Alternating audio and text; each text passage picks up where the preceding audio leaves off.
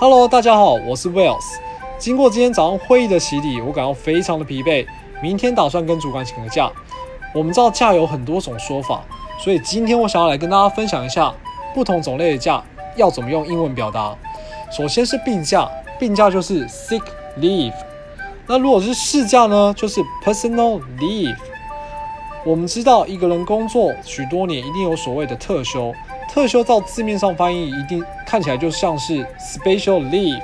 但 special leave 这种假呢，其实是用在如果你的家人需要帮忙的时候，你请的假，这种假才叫做 special leave。真正的特休应该要怎么表达呢？我们都知道特休是一种有薪假，所以特休你也可以称它为 paid leave。但是在西方基本上是没有特休的这回事。所以特休跟年假对于西方人是一样的假，所以聪明的你一定就知道特休要怎么讲的。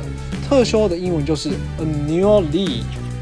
所以下一次如果你想要跟主你的主管请假的话，你要怎么讲呢？比如说你想要请的是特休，你可以讲说 I want to take annual leave，或者是你可以讲 I'm taking annual leave。那如果你想要跟你的同事表达说，我正在休假，比如说你想要你想要跟你同事表达说我正在休的是病假的话，你要怎么讲？你可以说 I'm on sick leave。所以今天的这些分享，希望对你的未来在跟主管请假的时候有所帮助。谢谢大家。